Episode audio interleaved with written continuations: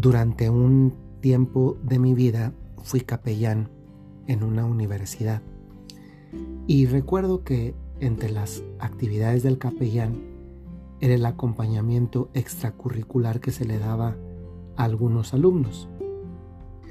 Algunas de esas actividades extracurriculares eran eh, los sábados y tenían lugar fuera del campus de la universidad.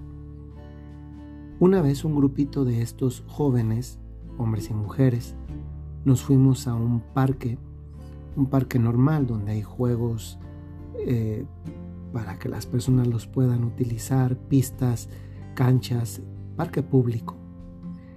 Y por la mañana una chica que tenía cáncer eh, nos dio un testimonio muy bonito. Esta chica estaba en, en riesgo de muerte y de hecho le habían amputado una pierna. Cuando llegó, llegó en muletas, todos la vimos, escuchamos su historia, una historia verdaderamente inspiradora porque seguía teniendo sueños y qué bueno que los tenía.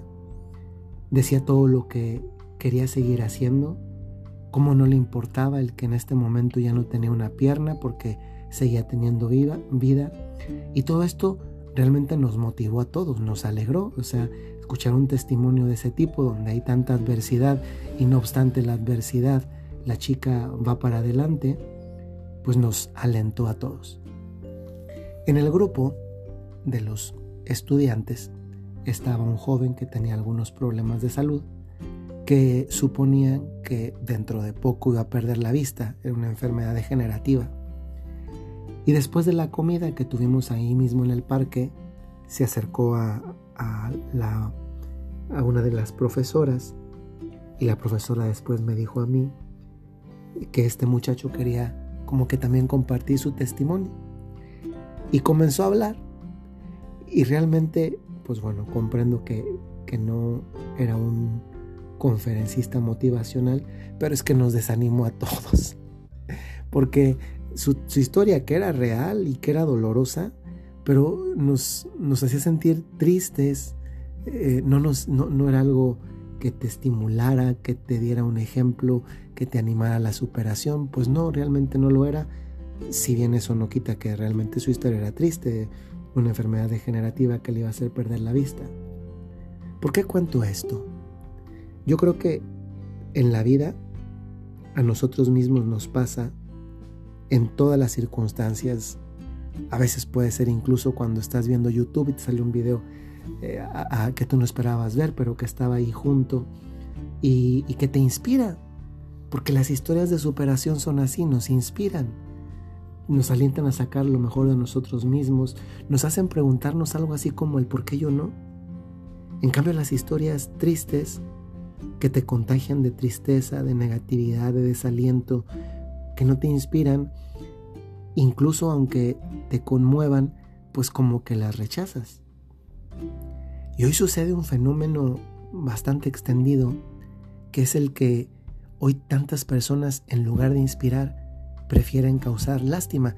Y esto no es un juicio sobre el chico este que seguramente es una muy buena persona, pero esto es una reflexión para nosotros que estamos escuchando este podcast. ¿Cuántas personas prefieren inspirar lástima en lugar de inspirar superación, aliento, motivación. Lo digo porque es verdad que en muchas ocasiones la vida pues no nos pinta bien por diferentes razones. Pero parece que tantas veces estamos esperando quien nos arregle la situación y tal vez lo único que hacemos es tener la bandera de la justificación porque tengo una situación de vida difícil para no echarle ganas y no salir de ella. Y tantas veces no tiene que ser una historia demasiado cruel, aunque las hay.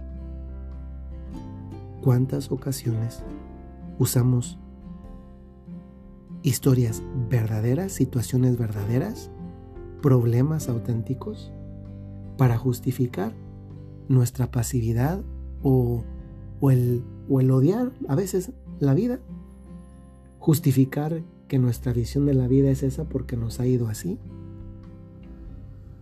Eso, además de, de que no alienta a nadie, empezando por uno mismo, nos hace convertirnos en unos derrotados, incluso sin haber luchado. Miren, mientras tengamos vida, la vida es una lucha, es un combate.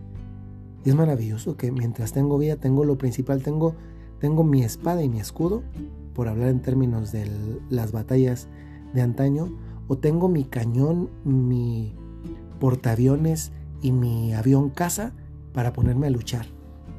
Y mi submarino. Esa es la vida, la dotación que Dios me da para que yo vaya a transformar mi situación. Porque si no, tantas veces nos quedamos simplemente contemplando nuestros problemas y queriendo que se nos solucionen porque alguien nos tiene lástima y nos los viene a arreglar, en lugar de poner manos a la obra.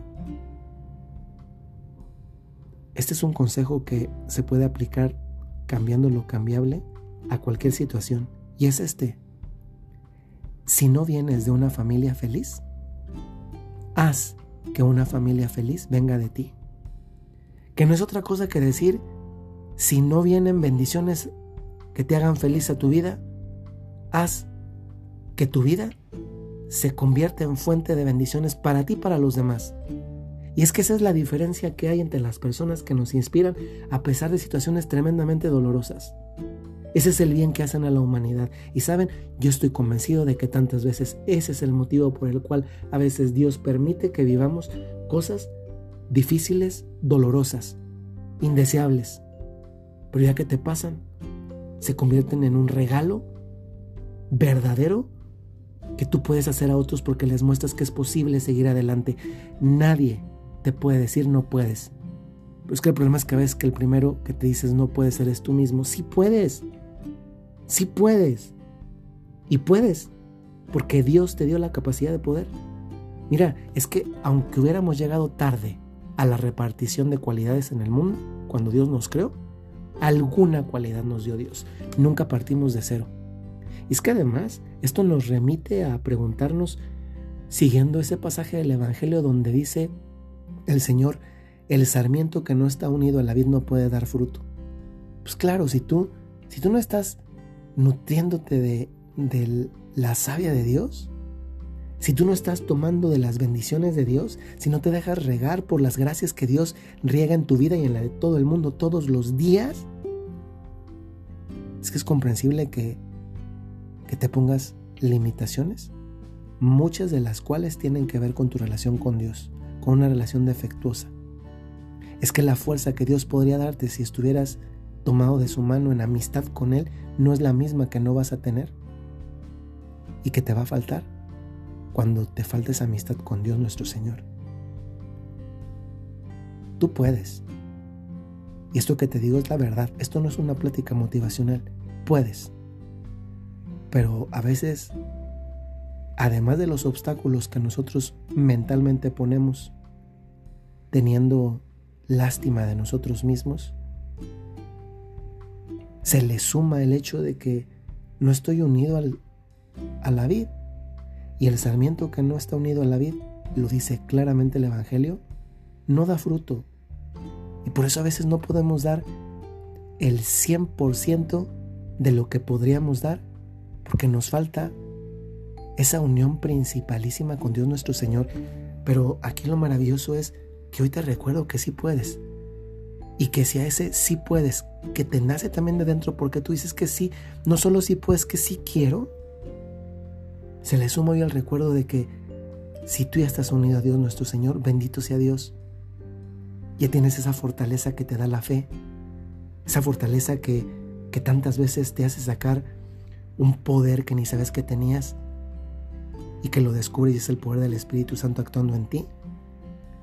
Pero también es verdad que si hoy puedes comenzar a tener esta gracia, el regalo de Dios en tu vida, para comenzar a hacer los milagros con la gracia de Dios que estás llamado a hacer en tu propia vida, ser copartícipe de esos milagros, pues tal vez hoy es un buen día para que comiences volteando a ver a Dios y diciéndole, Señor, quiero, enséñame, anímame, consuélame, motívame y créeme que el Señor lo va a hacer.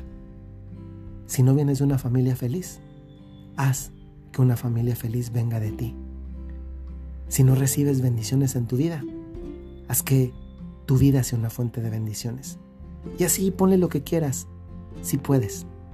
Y puedes si tienes a Dios. Y Dios quiere que lo tengas.